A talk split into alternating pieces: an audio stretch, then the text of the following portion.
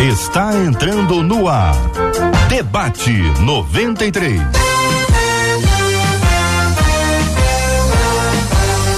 Realização 93 FM. Um oferecimento Pleno News. Notícias de verdade.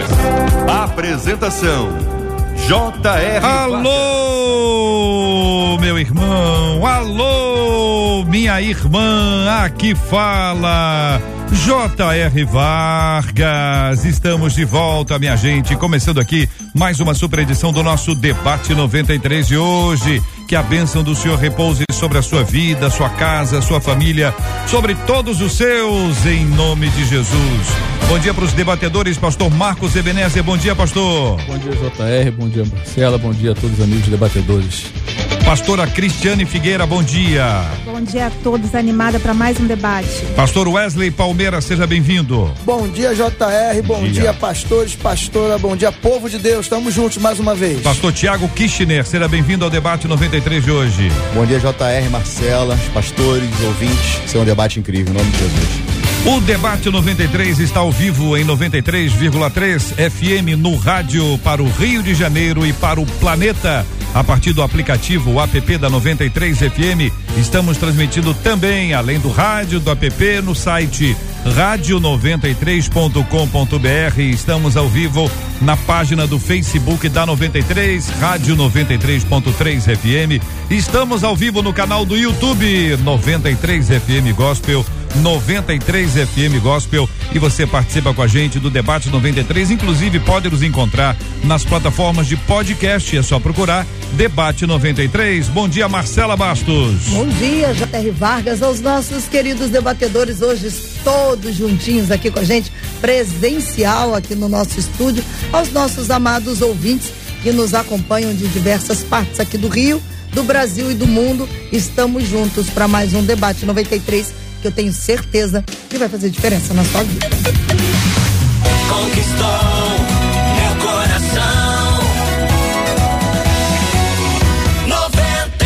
Nós acolhemos com muito carinho Rodrigo, que está falando diretamente de Israel, ah, que tem um canal no YouTube, Rodrigo em Israel, também é um guia, tem sido extremamente hábil uh, ao contar as histórias de Israel, mostrando o país, mostrando esses lugares que são muito especiais, esses parques que são visitados e nos conta história, fala de arqueologia, fala de geografia, fala sobre a cultura, os costumes. Rodrigo, é muito bom recebê-lo aqui na Rádio 93 FM.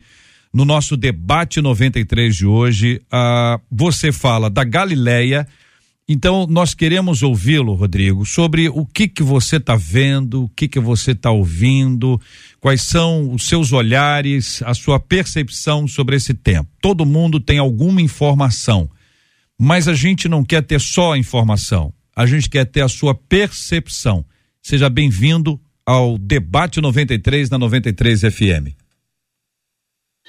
Muito obrigado, JR. É um grande prazer estar aqui com vocês, uma honra é, poder conversar com o público brasileiro. É, nós temos sido inundados de mensagens de apoio, de carinho, de preocupação, das orações do público brasileiro. É, e, e, é interessante porque isso cria um diálogo, porque a gente recebe dos dois lados. Tanto, tanto faz bem para o nosso coração ouvir o quanto o público do Brasil está engajado, está orando, é, a respeito do nosso povo. E o nosso povo também está respondendo, dizendo: caramba, que coisa interessante, que maravilha, que tanto brasileiro está é, nos apoiando e, e, ama Israel e está junto conosco e a gente não se sente sozinho é, nesse, nesse, nessa tragédia pela qual nós estamos passando. Então, é, eu, eu, eu tenho feito o possível para.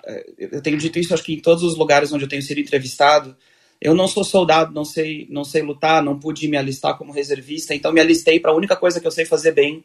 Eu sou um bom comunicador, então eu vim para a mídia, para as mídias sociais, para o meu Instagram, para o YouTube, para as rádios, televisões, para onde for, para poder tentar exprimir um pouco da verdade é, do que está acontecendo aqui, porque infelizmente, para vocês que estão consumindo co conteúdo basicamente no Brasil, as pessoas não têm noção da realidade do que está acontecendo aqui e estão utilizando a nossa tragédia para gerar eh, moeda política, para apoiar as suas próprias as suas próprias questões partidárias e, e, e intrigas internas e, e coisas que estão absolutamente desconectadas das centenas de pessoas que estão sequestradas dentro de Gaza. As pessoas consideram, parece que tudo é retórica, né? Tudo é retórica, mas não é. Aqui a gente está falando de vidas de verdade, de sofrimento de verdade e com certeza de uma situação é, que, que é trágica para a população de Gaza também, mas que precisa ser endereçada. A gente precisa conseguir resolver é, é, essa questão do Hamas o mais rápido possível, porque senão nós vamos continuar nesses ciclos de violência. A cada dois, três anos, um novo conflito.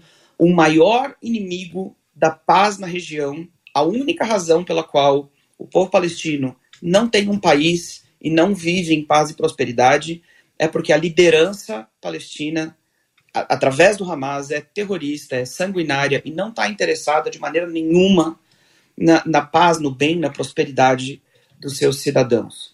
Para eu tentar dar uma, um, uma, uma humanizada nesse, nesse conflito e não ser só dados frios, porque a gente pode falar dos 1.300 mortos israelenses, a gente pode falar dos mortos do lado de lá, e tem tanto argumento até depois de amanhã, mas um exemplo para vocês que estão nos ouvindo.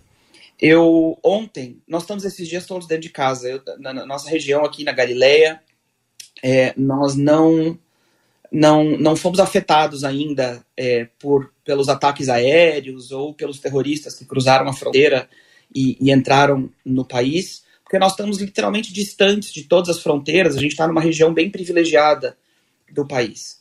Ainda assim, nós temos a diretriz de não sair é, da, da, proximidade dos abrigos antibomba, a gente está numa situação muito delicada. Ontem à noite, é, houveram uns alarmes, uns, uns avisos do nosso sistema de segurança avisando sobre a invasão de drones vindos do Líbano em direção ao norte de Israel. Foram várias sirenes é, ao longo de talvez uma hora, não sei. É, durante aquele período a gente teve que ficar dentro dos abrigos antibomba. Depois disso, nós começamos a receber mensagens, de novo, do sistema de alerta israelense, é, instruindo a não acender as luzes de casa, trancar todas as portas, todas as janelas e não sair de dentro do abrigo antibomba. Mais tarde, é, nós descobrimos, porque o, o, o é, porta-voz do exército de Israel veio para a televisão e nós descobrimos que a gente ainda não sabe dizer se foi erro humano ou se foi um, um ataque cibernético, mas que esses avisos foram é, errôneos, basicamente, que eles não estavam não estavam corretos. Só que a, a pressão debaixo da qual todo mundo está vivendo nesse momento, eu, eu, eu lembro ontem de. Nós estávamos dentro do, do, do abrigo antibomba de repente, nós começamos a receber mensagens falando de ruas específicas que tinham que cuidar com perigo iminente, ruas na nossa cidadezinha aqui no meio da Galileia. Eu comecei a pensar, caramba, como que eles chegaram tão longe para dentro do país, tão no interior do país, longe de todas as fronteiras. A gente teve um momento de quase enlouquecer de pegar a faca na cozinha e trazer a faca para dentro do, do abrigo antibomba, porque não, não sabíamos se a gente ia ter que se defender com a própria vida, o que, que ia acontecer. Depois que toda a situação parou e, e, e a gente, eu ainda ontem, eu dei uma entrevista pro, na, na Jovem Pan, para o Pânico, e isso aconteceu justamente no meio da entrevista, e os entrevistadores me perguntaram, ah, como é que os filhos de vocês reagem a isso?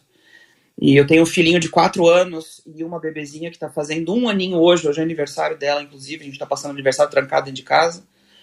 E eu falei para eles na, na Jovem Pan, eu disse, olha, a gente tenta deixar a situação leve, tenta, né, a, a sirene é uma brincadeira, vamos correr para abrigo antibomba. Eles, o meu filhinho de quatro anos sabe que tem alguma coisa acontecendo, mas a gente é, não, não, não assusta ele em nada. Aí ontem nós fomos dormir e colocamos ele para dormir junto com a gente na cama.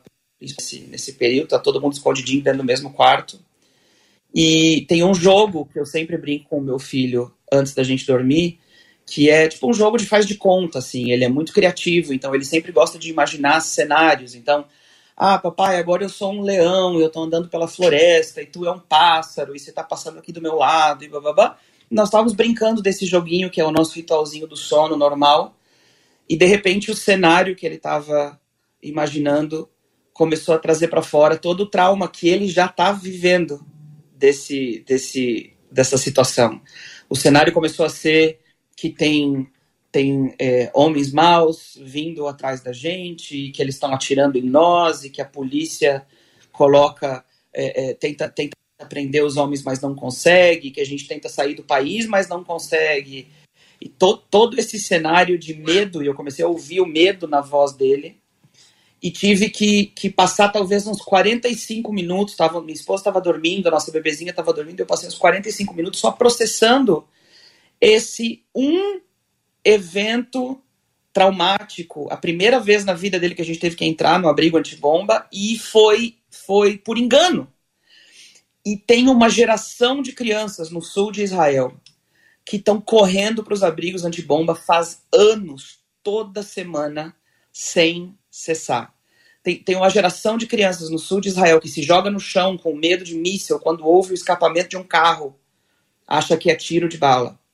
Então, eu, eu entendo é, a, a, a, talvez a pergunta das pessoas que não estão bem informadas a respeito dessa situação e o pesar que as pessoas expressam também em relação à população de Gaza. Porque nós também sentimos pesar pelas pessoas que não têm nada a ver com esse assunto. Mas o negócio é que continuar com essa essa esse, esse terror, esse grupo terrorista que tem infernizado as vidas do povo de Israel e que tem sido o principal bloqueio para a paz, para prosperidade e para a segurança financeira do povo de Gaza, não dá mais. É, eu acredito que todo o povo de Israel está unido nesse momento em, em ansiar que dessa tragédia. Sabe, o povo judeu é um povo que, que, é, que tem uma história muito longa. E a nossa história muito longa, ela nos provou por A mais B que, às vezes, coisas incríveis, que Deus é capaz de tirar coisas incríveis e maravilhosas do meio de situações desesperadoras. Então, a situação nesse momento é desesperadora. O ataque que nós sofremos no sábado foi o pior o dia que morreram o maior número de judeus num único dia desde o Holocausto. Seria o equivalente a talvez 50 mil brasileiros morrendo em um único atentado terrorista. É uma, é é, é, nós não temos palavras para explicar o que que isso causou em todo mundo, né? Sem contar as inúmeras centenas de famílias que foram exterminadas, famílias inteiras, mas no país inteiro de agora na era tecnológica moderna de, de Instagram, de WhatsApp, de, de né, das redes de comunicação, da gente estar tá assistindo o massacre dos nossos irmãos e amigos ao vivo. Hoje eu publiquei um videozinho no meu Instagram é, de uma pessoa dando um depoimento de que uma, hoje recebeu um vídeo pelo WhatsApp do seu filho que o filho estava sequestrado dentro de Gaza com a namorada.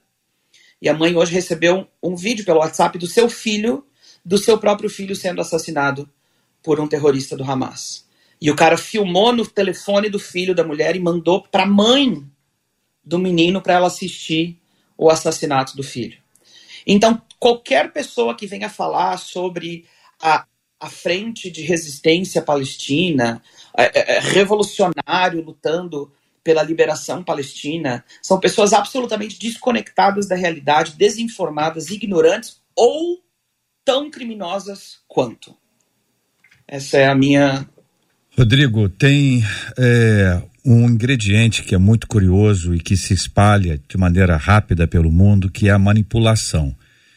Ah, eu quero imaginar que esse tipo de manifestação pública que está acontecendo no Rio de Janeiro hoje, hoje, na Cinelândia, ah, que tem exatamente esse discurso de resistência, de revolução, que é fruto de manipulação. Eu, eu, eu quero imaginar que são pessoas é, bem intencionadas, mas que foram manipuladas e de alguma forma estão sendo exprimidas para participar de algo como esse, porque é uma pressão que vem de algum lugar e eu não sei de onde.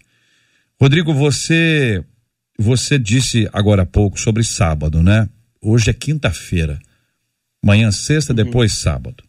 Para nós, na linha do tempo, é menos de uma semana. Para você, a sensação que você tem, quanto tempo se passou, apesar de você olhar para o calendário e dizer falta, faltam dois dias para uma semana? Parece que, sinceramente, eu estava pensando nisso hoje de manhã, parece que fazem anos. Parece que fazem anos. É, a, a sensação que nós temos, justamente eu acho que nos primeiros dias, é, nos primeiros dias, ainda são os primeiros é. dias, mas mas no primeiro momento, a, a sensação que eu tive é, foi, a, além do horror e do choque, do medo, de todas essas coisas, mas foi comparável com aquilo que eu senti quando caiu a ficha a respeito da pandemia, no sentido de pensar assim, minha vida nunca mais vai ser igual, sabe aquele momento que você pensa, eu, eu não sei como, como que eu vou trabalhar, como que a gente vai se sustentar, eu não sei qual que é o futuro, o que, que o amanhã espera, eu não sei que decisões tomar a respeito de nada. A, a, a sensação é que está absolutamente tudo suspenso.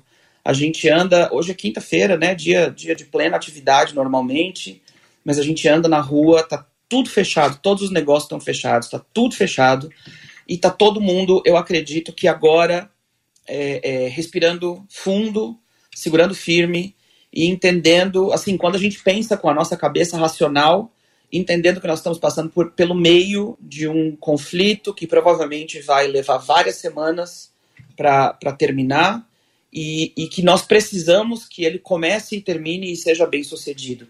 Mas na, na barriga, na, nas entranhas, a, a, a, sensação é que o mundo está de perna para o ar e a gente não sabe se faz é, uma, uma, uma mochila com documentos e passaportes e duas facas e uma barraca e, e, e fica pronto, ou se vai para frente de batalha entregar comida para os soldados, ou se passa 24 horas por dia fazendo live, dando entrevista, porque é o mínimo que a gente pode fazer, ou sei lá, tá, tá tudo suspenso.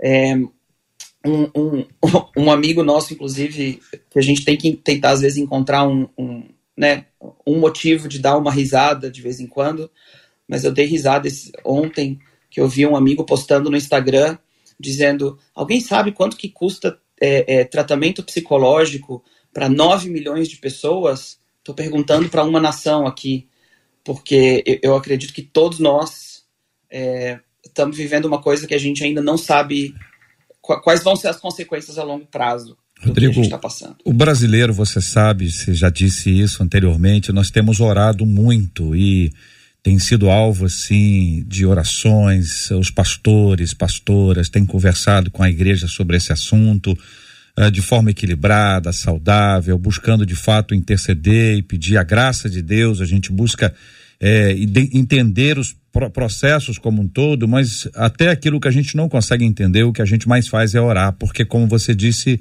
cada um usa a sua arma, a arma acessível, e a nossa a nossa, a nossa arma, a nossa possibilidade, a nossa forma de ajudar, de servir é por meio da oração de forma especial.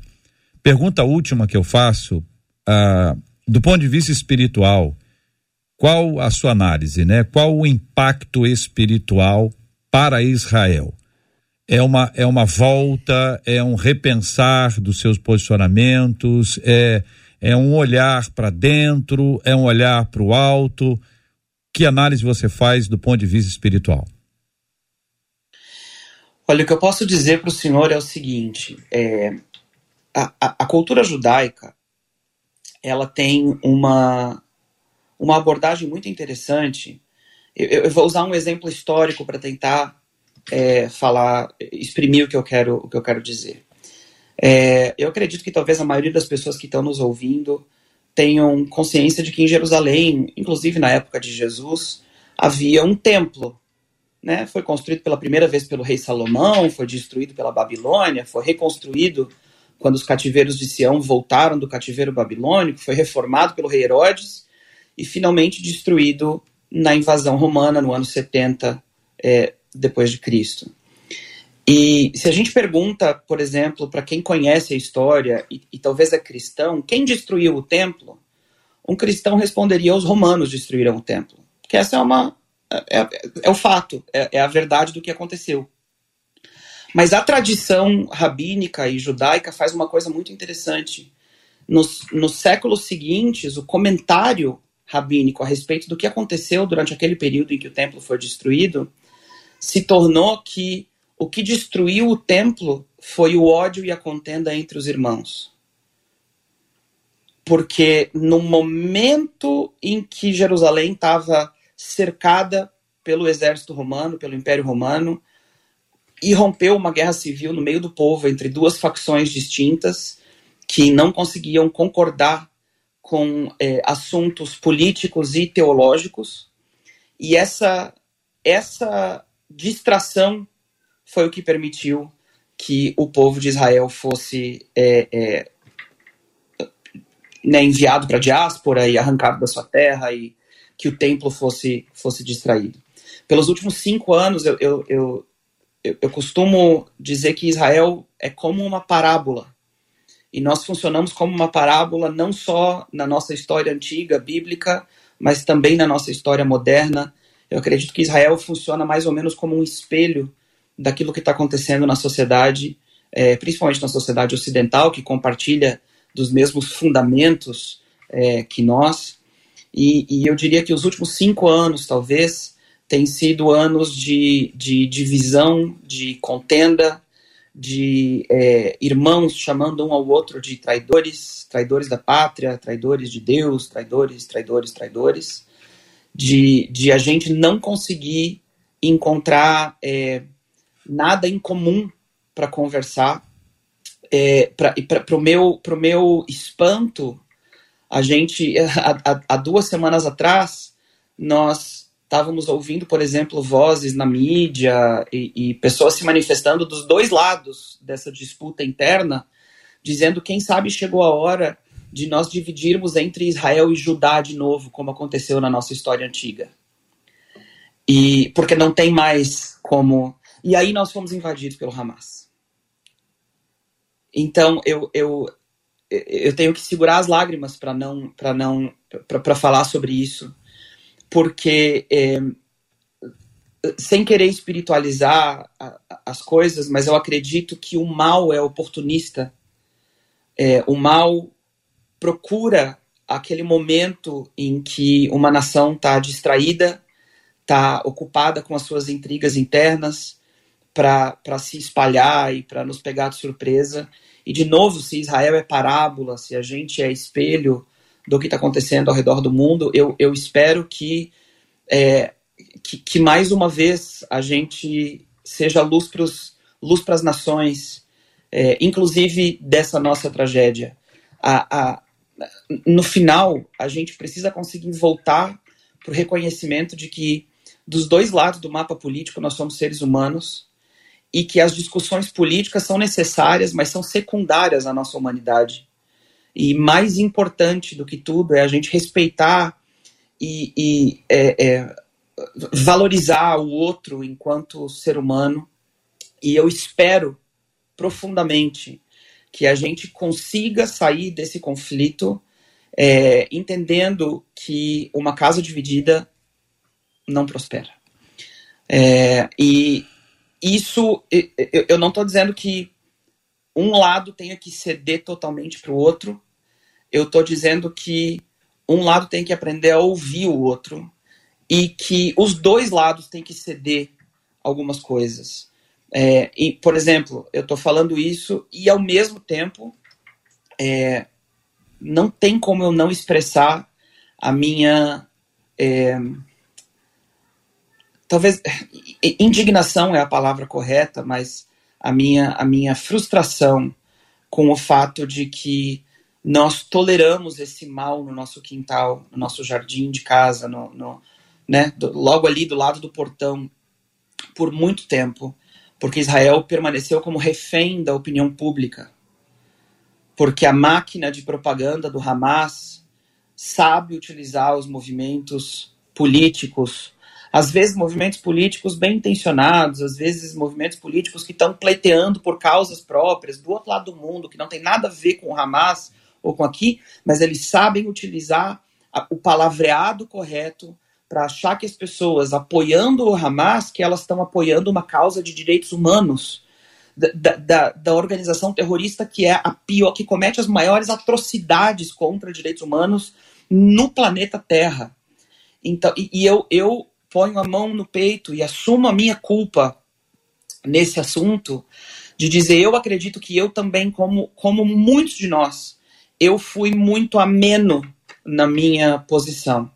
É, eu também disse, e disse para turistas brasileiros que vieram para cá por anos e anos e anos e anos e anos, que, que a gente tem que achar um jeito de conviver com o Hamas. E hoje eu, eu entendo com lágrima e com, com dor que não há como conviver com o Hamas. Não, não, não é possível conviver com o Hamas. É, as cenas de 40 bebês assassinados no seu berço, alguns deles decapitados, me provou que não, não, não é, é, é ridículo dizer isso porque me parece me parece absurdo, mas parece que não são seres humanos dos dois lados. De um lado tem ser humano, do outro lado, o Hamas especificamente, não estou falando da população civil de Gaza, mas os terroristas do Hamas perderam a sua humanidade. Eles não sabem mais o que é ser humano. Rodrigo, eu quero agradecer uma vez mais a sua presença aqui na 93 FM, no debate 93, nesse tempo difícil, sofrido, é história, ela está sendo escrita e você está nos ajudando a escrevê-la. Nós queremos orar com você, orar pelo povo de Israel, vamos orar pela sua filhinha que faz hoje, hoje, um ano de vida. Isso.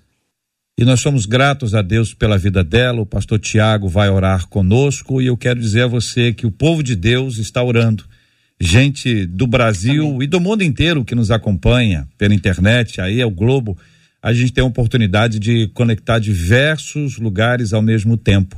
E juntos nós estamos Amém. pedindo a Deus que tenha misericórdia, que a sua graça seja derramada continuamente e que a paz do Senhor, paz de Deus que excede a todo entendimento, guarde cada coração e cada mente.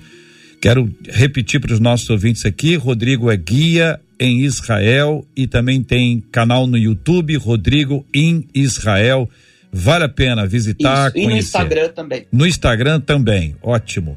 Para que o povo de Deus possa te conhecer um pouco mais e conhecer mais de Israel por seu intermédio. Pastor Tiago, por gentileza, ore conosco. Pai, nessa manhã nosso coração se entristece devido a tantos relatos, Senhor, que teu filho acabou de colocar aqui, vivendo a realidade, Senhor, de Israel. E como tua palavra nos ensina, orai pela paz de Jerusalém. Nós te suplicamos, Senhor, que aquele território seja inundado pela tua graça, pelo teu poder. Abençoe, Deus, a vida do teu servo Rodrigo, que diante de tantos anos, Senhor, ministrando, levando pessoas a lugares históricos, hoje dentro de casa, um coração entristecido, o aniversário da sua filha, eu te peço que a casa dele agora seja inundada com um amor tão grande, Senhor. um abraço do Senhor sobre toda a sua família, que haja esperança. Abençoe, Deus, todo o povo de Israel, dê estratégias, Senhor, a liderança, que a paz do Senhor, shalom do Senhor, seja derramado sobre aquele território, que não haja mais, Senhor, morte de inocentes, que haja, Deus, um mover sobrenatural do teu espírito. Abençoe, Deus, toda a nação brasileira que tem clamado por aquele povo, as nações do mundo. E eu creio, Deus, que os corações estão entristecidos, mas a tua palavra nos ensina que aquele que semeou com lágrima vai voltar celebrando e engrandecendo o teu nome. Nós te pedimos isso nesta manhã e que a paz do Senhor seja derramada sobre aquele território em nome de Jesus. Amém.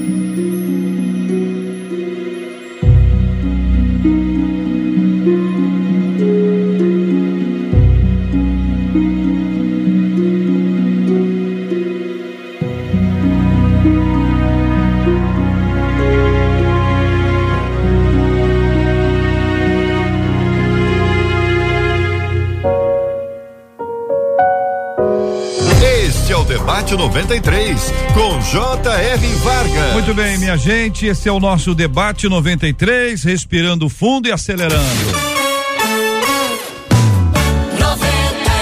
Sempre carinho e gratidão a Deus pelos nossos entrevistados, não é, Pastor Marcos? A gente ouve o Rodrigo dentro de casa, na Galileia.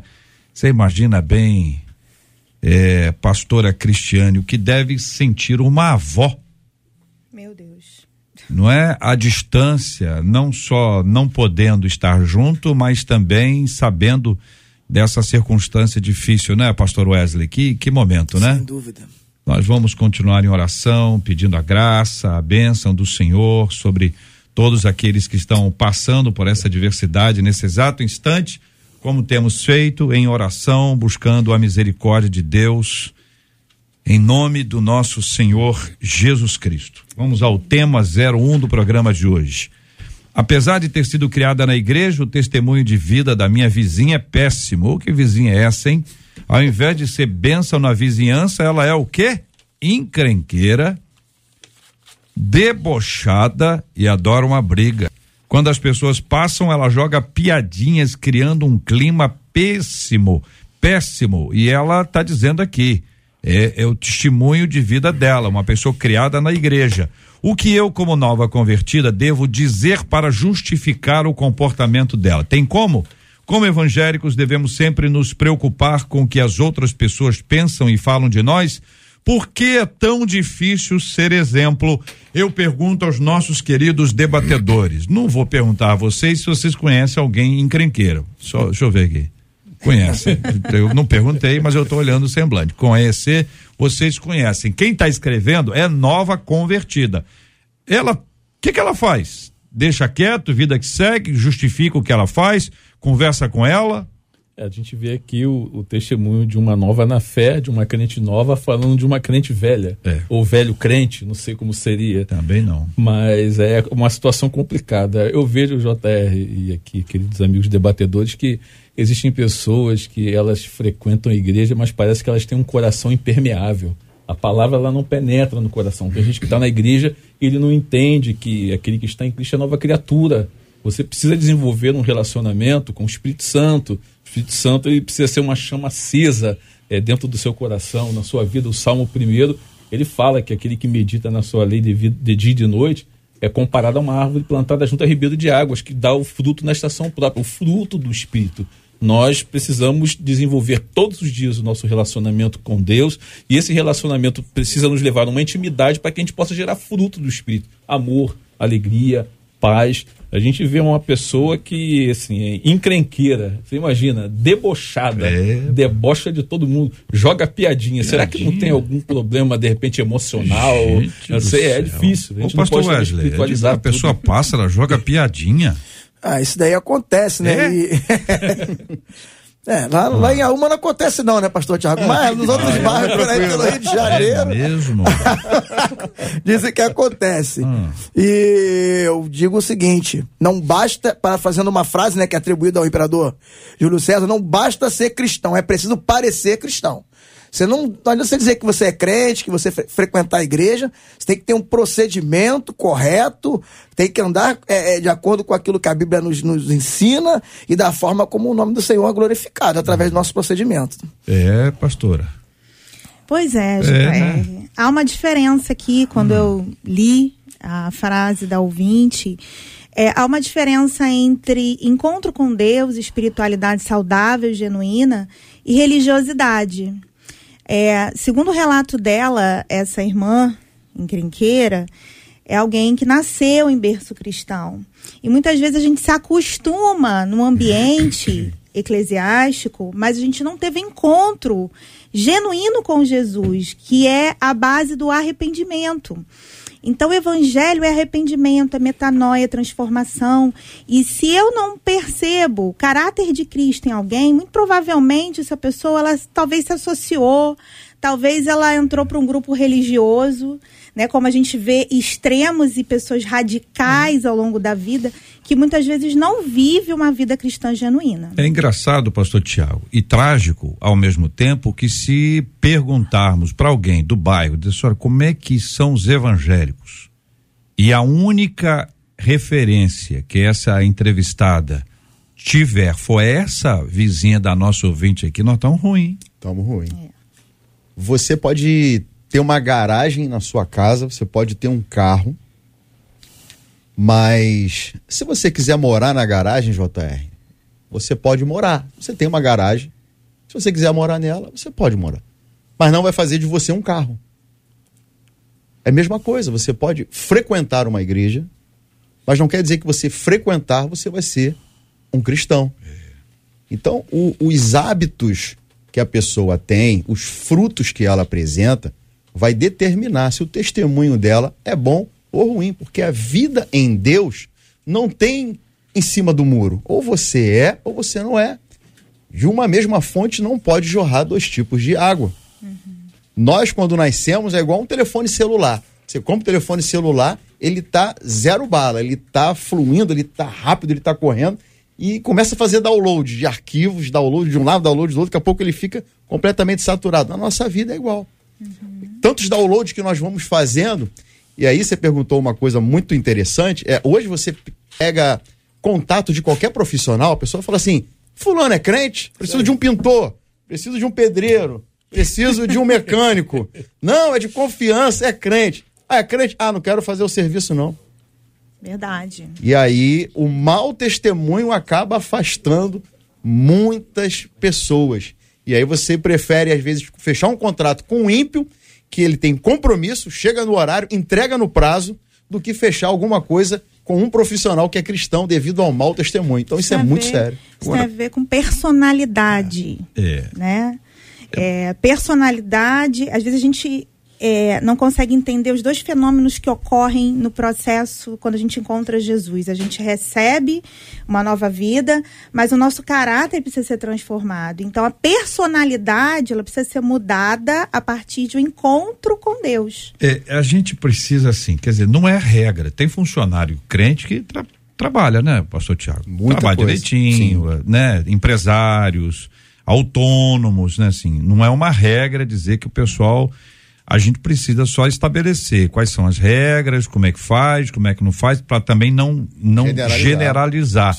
Porque certamente a nossa ouvinte que nos escreve, ela é uma vizinha saudável. Ela ela é uma vizinha que não é encrenqueira, ela é uma vizinha que não é debochada, ela é uma vizinha que não adora briga. Então, se a gente olhar, se são vizinhas, estão na mesma rua ou próximas, né?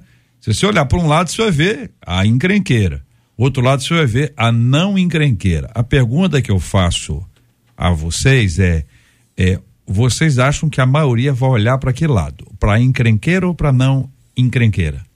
A encrenqueira. É isso. chama Por que, que chama atenção, Marco? Por que, que chama atenção? Ela chama atenção por- conta da atitude que ela tem e Ah. do, do forte barulho, o impacto que ela causa no meio das pessoas. Porque as pessoas observam ah, as ações corretas, mas as ações erradas, infelizmente, elas chamam mais atenção. O pastor Wesley, então quer dizer que a pessoa que não é encrenqueira, ela é menos percebida que a encrenqueira. Isso no sentido mais amplo.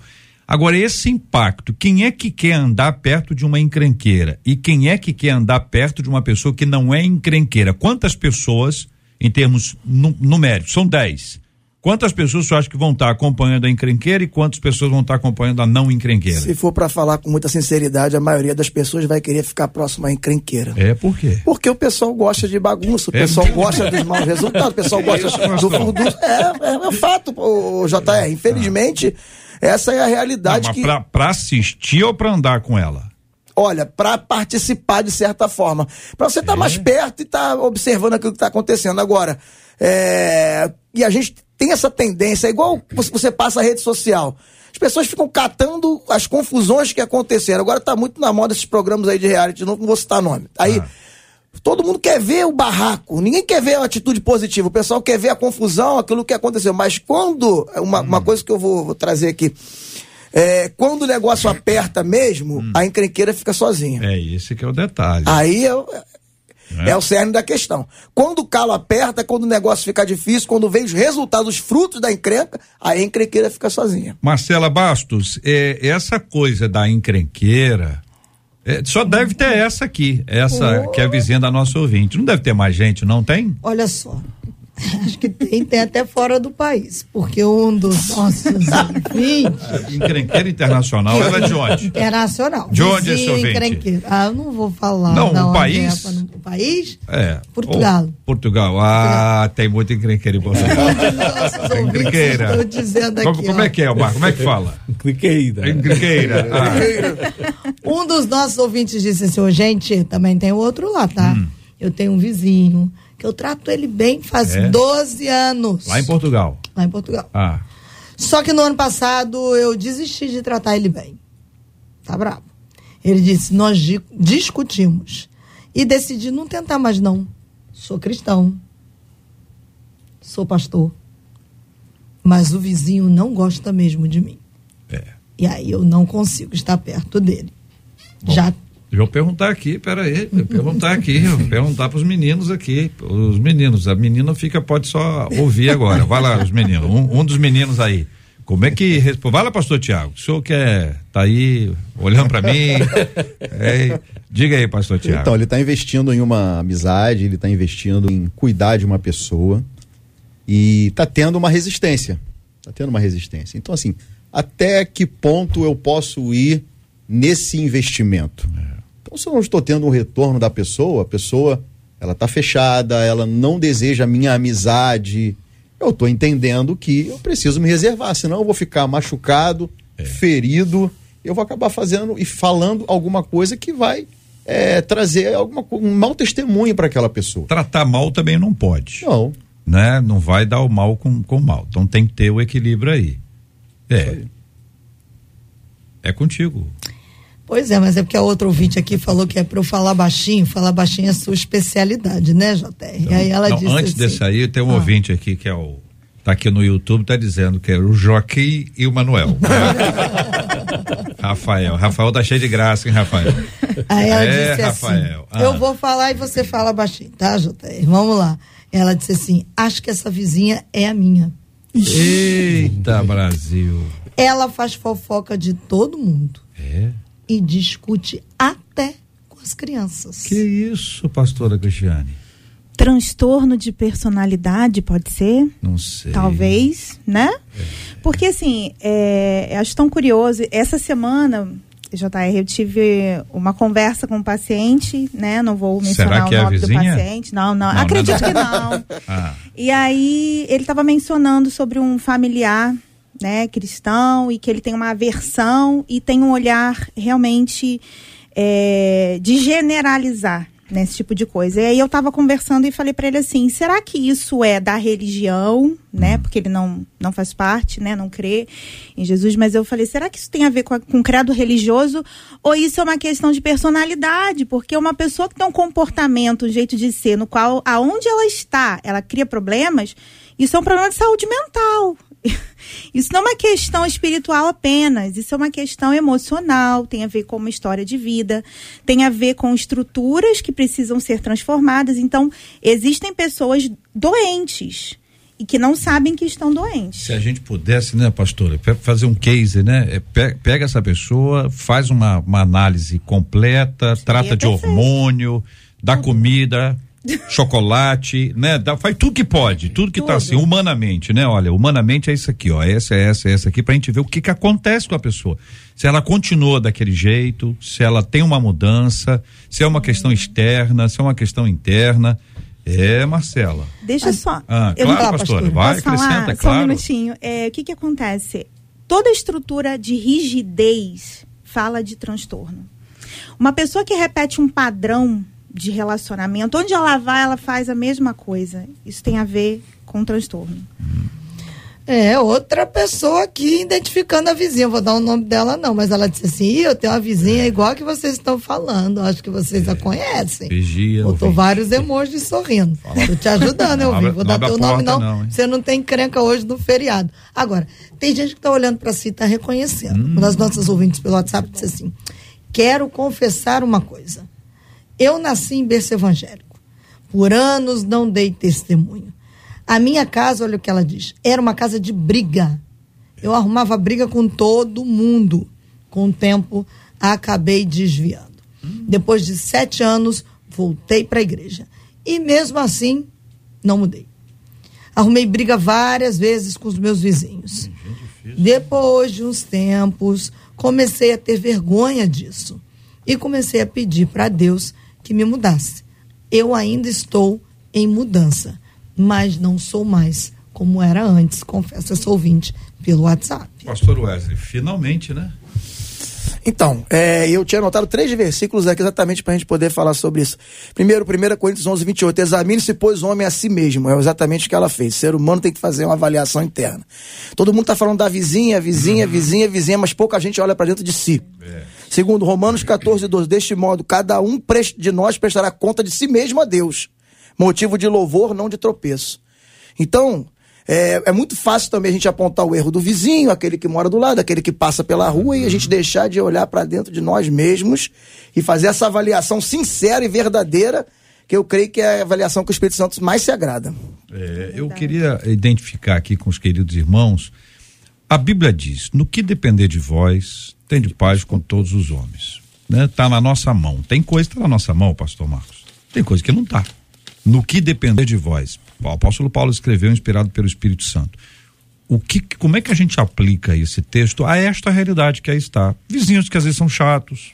Tem, tem vizinho chato? Não, senhor. Não, senhor. O senhor acha que tem no mundo? Não, no mundo tem. No planeta? no, no, planeta tem. tem. Não, o senhor não tem vizinho chato. Seus Eu vizinhos não. são maravilhosos. Um abraço para os seus vizinhos. Daqui a pouco o senhor está chegando lá. Não é isso, pastor Marcos? Agora é o seguinte, veja, é, o que que a gente pode fazer para ter paz com as pessoas? É, a, a convivência leva ao conhecimento. E você observa como é o temperamento da pessoa, o comportamento, como ela reage às situações que, que chegam aos seus ouvidos, que a gente pode fazer é evitar determinados assuntos, uhum. estabelecer limites para você mesmo, não para o outro, uhum. ter cuidado com aquilo que você fala e sempre que você puder é, ter essa oportunidade é como o leão da montanha, né? Saída pela direita. leão da montanha. É, você que lembra dessa? Poxa vida, essa é antiga, hein? Tava demorando. Não, o senhor fala um negócio assim que eu tô por fora. O que, que é? Não meu tempo, não. Leão da montanha. Isso tá na Bíblia? Qual é? O... Não tempo, não. Ô Wesley, você, qual o livro da Bíblia tem? Não, eu conheço o leão da tribo de Judá na Bíblia. É, leão da montanha. O Marcos sai com cada coisa. Vou te dizer. Então, assim, a, a, a, gente tem, a gente tem pessoas, assim, que são, como o ouvinte está falando aqui, briguentas. E você tem umas pessoas que, assim, elas são pacíficas. E, em geral, o briguento pisa no pacífico. Porque tá querendo ver o pacífico ficar briguento. Para depois que o pacífico estourar, diz, ah, e, somos todos iguais. Então, como que o, o pacífico pode fugir de um confronto com o briguento a fim de manter a paz? Vai lá, pastor Tiago. O confronto ele sempre vai existir. Até porque, para a pessoa viver em paz, um dia ela passou pela guerra. Igual nós falamos assim, né? Senhor, me dá paciência, Senhor. Então, para que você tenha paciência, vem aí uma tribulação. E aí, nesse convívio que você tem, ainda que uma pessoa queira te afrontar, essa afronta, se você é uma pessoa pacífica, uhum. cada vez mais vai fazer com que você venha exalar essa paz que existe dentro de você. Uhum. Então, você tendo um equilíbrio emocional, um equilíbrio uhum. espiritual, você vai conseguir, através dessas adversidades, é, colocar aquilo que está dentro de você. Porque daquilo que eu amo, daquilo que eu sou cheio, eu consigo colocar para fora. Agora, se eu estou cheio de rancor, oh. de ódio, se eu estou cheio de, de, coisas lá dentro do meu coração, guardada que é, aparentemente eu estou cheio de maquiagem, na hora do aperto eu acabo revidando, oh. eu preciso ser tratado. Agora, é, deixa eu perguntar aqui. Vocês acham que na igreja a maioria lê a Bíblia? Não. A maioria não lê a Bíblia? Não, não estou falando a Bíblia toda, não, mas não lê. A maioria? O pastor Tiago tá Tá meio bravo. O senhor concorda, pastor? A maioria?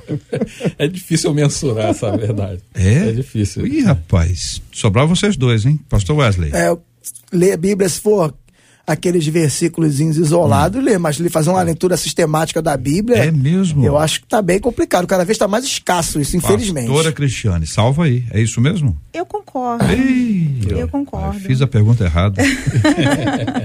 Infelizmente, eu É? acho que a palavra evangelho se tornou líquido, né? Muito relativismo, muitas vezes. Então a gente precisa voltar realmente à profundidade da palavra que vai gerar a transformação na nossa Essa- vida. Hoje tem tudo pronto, JR. Essa é uma pergunta que eu vou até anotar de novo aqui. Joga no Google. Vou te dizer uma pronto. coisa. Porque é o seguinte: o meu objetivo era ler o texto bíblico. Então, quem, quem nunca leu vai, vai ouvir agora, né? Todo homem seja pronto para ouvir, tardio para falar, tardio para se irar, porque a ira do homem não produz a justiça de Deus. Então, a partir do texto bíblico, se todo mundo lesse, cresce e praticasse na igreja, hein? Na igreja, não é fora dela não. Nós teríamos um ambiente bem diferente, Muita saudável, pacífico, amoroso ou não? coisa. Muita coisa. E isso afetaria até mesmo aqueles que observam o cristão, porque a vida do crente é a Bíblia do não crente. Se você lê a palavra e pratica, aquele que está fora vai acabar lendo a Bíblia através da tua vida. Verdade. Tá vendo o Nosso- teu procedimento? Verdade. Nosso pastor presidente, pastor Sócio Silva, ele falou uma frase que eh, eu carrego lá pro resto da minha vida. Ele disse: o não crente ele não lê a Bíblia, mas ele lê a vida do crente. Ele está o tempo todo lendo a vida do crente. E quando ele observa incoerências, ele começa a apontar e começa a fazer declarações como aquelas que a gente já ouviu muito, né? Para ser crente igual esse daí, é melhor ficar do jeito que eu tô. E tem outro detalhe, JR. É, tem outro detalhe, JR. Ela aqui tem uma preocupação que eu não sei nem se, se cabe a ela resolver. Ela está tentando fazer, ver uma maneira para justificar o comportamento do outro Exato. algo que ela não vai conseguir, porque é, nós caminhamos é, numa, na vida cristã, cada um, como o pastor leu aqui, cada um dando conta da sua vida. E, infelizmente, muitos não aceitam que evangelho é mudança, é prática de vida cristã. A Bíblia diz: aquele que diz estar nele deve andar como ele andou. Vós sereis considerados meus amigos se fizer aquilo que vos mando. Então não é eu estar vivendo do jeito que eu quero. O problema é que muitas pessoas que estão na igreja, elas estão ali gostando do que está se ouvindo, enquanto a verdade da palavra não se confronta com a verdade dela. Porque quando a verdade da palavra se confronta com a verdade dela, ela se rebela contra a palavra de Deus. É, mas aí eu, eu, eu, eu tô na parte anterior ainda. Fiquei Ainda? preso ali. Porque se a pessoa está na igreja e não lê a Bíblia, ela não é cristã. Porque como é que ela. A quem ela segue? Se ela não sabe o que Jesus quer que ela faça, se ela não sabe o que Deus quer que ela viva e, e ela ter a experiência com Ele, o, o que, que é então? Então, um monte de gente que, que é, é religiosa? Religiosidade, entretenimento. Tem crente que Exatamente. diz que, que, que Deus escreve certo por linhas tortas. Que tá na Bíblia. Dizer isso tá ruim. Mas dizer que tá na Bíblia é pior ainda. É. Heresias capítulo 1, Heresias 1, 22. Exatamente. Mas Paulo, ele, ele fala, escreve aos Coríntios, né? tornem meus imitadores como eu sou de Cristo. Então, quando eu entendo isso, as minhas atitudes, aquilo que eu falo, a- aonde eu ando, está refletindo Cristo. Agora, algo muito importante nessa história é essa vizinha problemática. É, o quanto que ela precisa de ajuda? Será que realmente ela está sendo acompanhada, discipulada por alguém? Qual é o envolvimento dela na igreja? É, o porquê que ela está tendo esse comportamento? Será que ela está replicando aquilo que ela viveu? Ela viu o pai, ela viu a mãe, ela vivia em um ambiente de confusão, em um ambiente de briga. Porquê desse comportamento? Qual é a causa raiz disso tudo? Então, a gente tem que também entender o sentido aí dessa vizinha problemática. Ela de repente está replicando algo que ela viveu lá atrás, na infância, e não teve ninguém para chegar para ela através de um discipulado dizendo: minha irmã, isso é errado. Agora pode ser que já tenha, né, pastor Tiago? Pode, Tem pode. gente que é duro igual Sim, coco, né? né Com Marcelo? certeza. É, mas você ficou perplexo com a resposta Hum. dos pastores, né? Sobre o pessoal lendo a Bíblia ou não. Uma ouvinte que foi além aqui no Facebook. Ela disse, ô, ô JR, Hum. nem na escola dominical hoje em dia as pessoas leem a Bíblia. Que isso, menina? Eles ficam lendo é a revista, falam o que pensam e pronto. Antigamente, escola dominical era a Bíblia. Hoje, ela botou Mas não é bíblica?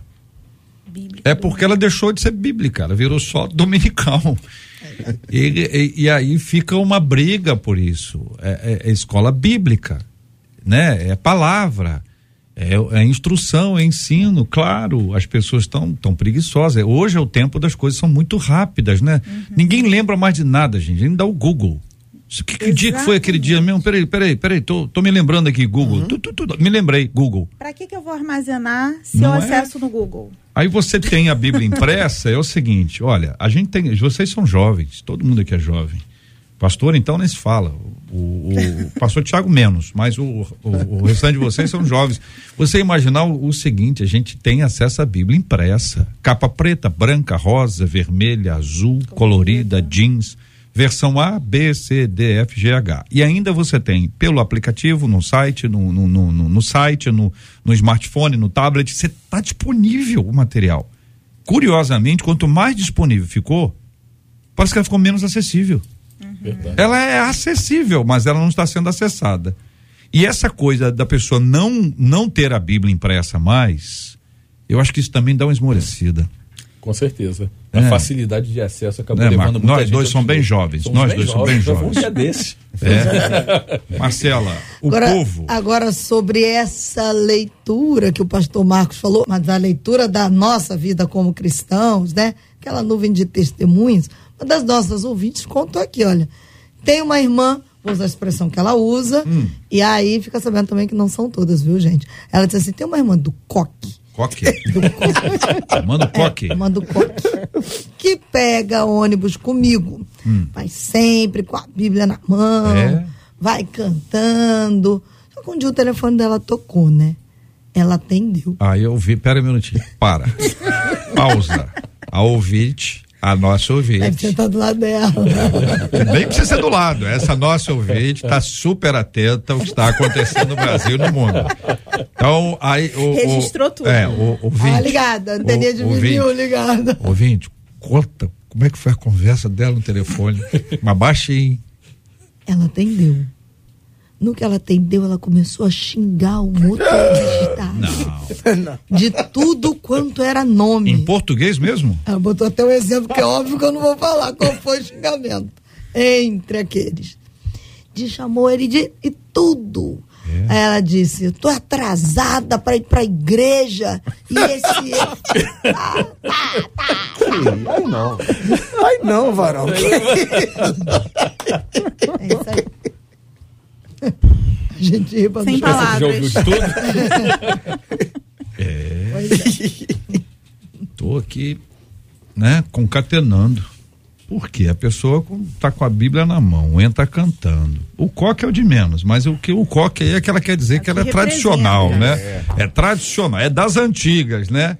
E aí tem esse tipo de reação, é realmente algo impressionante. Agora eu queria é, lembrar a todos, a nós todos, o quanto nós somos observados. a É gente pode não, verdade. não saber, né? A nossa ouvinte estava lá acompanhando fato, fato a fato, né? Relatando. É difícil. Obrigado aos nossos queridos e amados ouvintes pela conversa aqui no nosso debate 93 de hoje. Marcela, eu mencionei na conversa com Rodrigo que grupos de esquerda foram à Cinelândia demonstrar apoio à Palestina na guerra contra Israel. É. No vídeo é possível ver sinalizações de partidos como PSOL, PCO, PSTU, entre outros. Em uma das bandeiras fixadas no ponto central é possível ler a seguinte frase: Viva a heróica resistência palestina.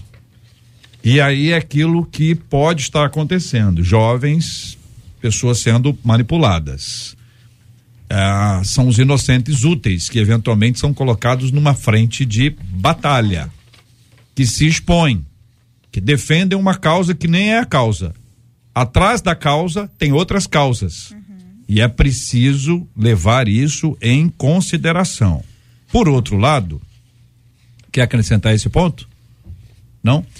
Por outro lado, surreal um grupo de 61 deputados federais deseja que o Ministério das Relações Exteriores classifique o grupo radical islâmico Hamas como organização terrorista. Olha que negócio difícil de acontecer. o governo reage dizendo: não, nós classificamos o que a ONU classificar. Isso é se esconder. Isso é não tomar uma atitude, uma decisão que é óbvia e que responde ao momento atual. Se para você não foi antes, para você agora é governo do Brasil, que é quem tem que tomar a decisão. Então agora a gente concorda com tudo que a ONU faz? Se a ONU fizer A, a gente vai dizer A, B, B, então não precisa de, de, de ter nenhuma discussão. É só esperar o que a ONU manda. Ou é confortável, ou é confortável permanecer silente diante de um quadro como esse. Bom. E tem falar. um outro lado dessa história, e eu vou dar aqui o crédito porque foi a analista da CNN, Clarissa Oliveira, que disse que o outro lado dessa história é que petistas consideram que o governo federal deve adotar um tom mais crítico a Israel. É, e tem, e tem, com, começa a acontecer isso, né? A gente começa a observar. Houve, inclusive, durante essa semana aqui, uma, uma referência a alguns deputados que sinalizaram apoio ao Hamas, isso lá em 2021, isso. e que não voltaram atrás para dizer: olha, eu não, não assinaria mais hoje. Se fosse hoje, eu não assinaria. Então existe um silêncio assim, chamado eloquente. Enquanto isso, Ministério, matéria do Estadão, Ministério gastou um milhão em evento com dança erótica. Foi aquela história do Ministério da Saúde. É, é uma coisa tão absurda que eu duvido que a ministra, que até onde a gente pode afirmar a respeito dela, uma mulher decente, extremamente competente, qualificada. E talvez os seus assessores mais próximos, nenhum deles levaria essa dança para casa nenhum deles tocaria essa música para sua neta, para sua filha, para o seu filho. Então, é absurdo. E fica mais absurdo quando isso é feito com dinheiro público. Então, para dinheiro público, um milhão em evento com dança erótica. E o Estadão ainda diz assim: cachê do grupo artístico foi de dois mil. Eu, o pastor Marcos, o senhor que é bom em matemática. Um milhão. dois mil. Olha, essa estrutura ficou cara, hein? Porque o cachê do artista é dois mil. O artista ganhou dois mil. E, e tem. Bom, tá aí para nossa reflexão, para o olhar do nosso maravilhoso ouvinte que nos acompanha por aqui. 93. Aos nossos queridos debatedores, pastor Marcos Ebenezer, obrigado, meu irmão. Deus abençoe sempre. Amém, muito obrigado, JR. quero deixar aqui meu abraço à minha esposa Michele, meus filhos Ana Luiz e Miguel é, mandar aqui um abração para minha irmã Ana, meu cunhado Adriano, estão fazendo 14 anos de casado Olha, hoje. Que beleza. Para nossa congregação lá da Água Branca, a DAB, hum. e meu pastor presidente, pastor Sóstene Silva, pastora Maria Cláudia, e para minha mãe, missionária irmã pequena, que tá lá ligada. Sim, essa sim. Tá lá ligada, ouvindo irmã o debate. pequena, cabeça de chave, nota 10 e meio. Obrigado do querido pastor Marcos, obrigado a irmã pequena. Deus abençoe. Pastora Cristiane, muito obrigado. Deus abençoe sempre. Sempre um prazer estar junto aqui com vocês, debatedores. Foi uma bênção estar aqui de manhã. Muito obrigado, querido pastor Wesley Palmeira. Obrigado a vocês pelo convite, por poder estar aqui próximo de pessoas tão, tão abençoadas. Mando também um beijo aí para minha esposa, para meus filhos, minhas netas, pessoal lá do Mais, da Alfa, da Inter, André, Pablo, Tiago. Deus abençoe todos vocês aí, tá bom? Beijo no coração de todos. Pastor Tiago Kirchner, obrigado, meu irmão. Obrigado, JR, Marcela, os pastores, debatedores. Um abraço aí à rede de jovens da RM12. Estamos nos preparativos da nossa conferência aí desse final de semana. Deus abençoe a vida de vocês. Um abraço meu irmão Caio e Carla, que vão casar amanhã. Vai ser uma bênção. Que Deus abençoe tremendamente esse, esse matrimônio. Obrigado, querido. Muito obrigado. Marcelo, obrigado. Respondendo aos nossos ouvintes, JR, hum. muitos deles perguntando como ter acesso ao debate de hoje, né? Se referindo todo o contexto, tanto de Israel quanto desse tema que nós tratamos agora com os nossos debatedores. Gente, olha, acabou aqui, já fica disponível no nosso canal do YouTube, então você pode ver, rever, compartilhar, né, nas suas redes aí pelo WhatsApp e também no nosso na nossa página no Facebook também está disponível lá. Acabou, já está disponível o programa para você ver e compartilhar. E é bom a gente contar para o nosso ouvinte que nós estamos tratando desse assunto desde a segunda-feira. Nós recebemos aqui, me lembra para me ajudar aqui, é, o Luiz Saião, o Rodrigo Silva, o pastor Leandrinho, Leandro Almeida, quando ainda estava em Jerusalém. Aliás, eles chegaram ontem, graças a Deus, né? Já estão no Brasil. Na terça-feira, nós estivemos com a Aline, não, a Aline Israel foi ontem, né? Israel foi ontem. Na terça-feira? Não, não, segunda foi o Saião e o Rodrigo, é, ontem foi a Aline Israel. Rodrigo. E o Leandrinho. Meu é, Deus, me deu um branco é, agora. Tudo bem. Ah, o Mochico. Mochico. Na terça-feira, o Mochico, o, o, a Aline Israel. Aline e o Rodrigo. Hoje o Rodrigo Israel. Então, Isso. amanhã tem outra pessoa que vai entrar com a graça de Deus para poder compartilhar. Então, esse conteúdo, ele é muito rico. É um conteúdo riquíssimo. Eu queria recomendar pastores, líderes.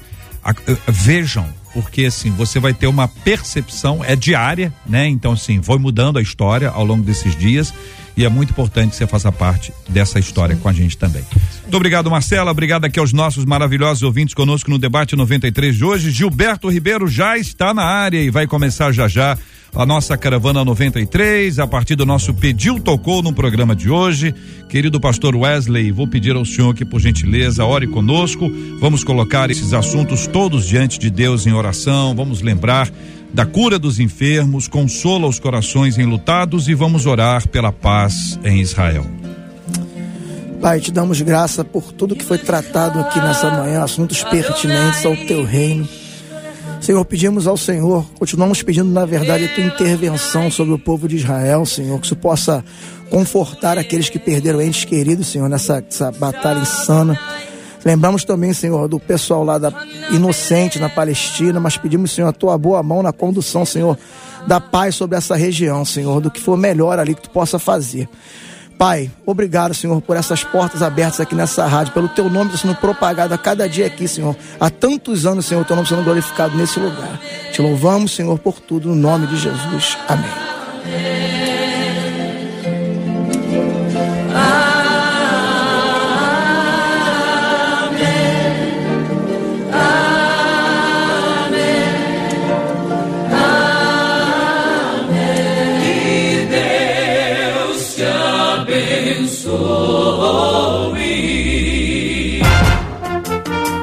Você acabou de ouvir Debate 93.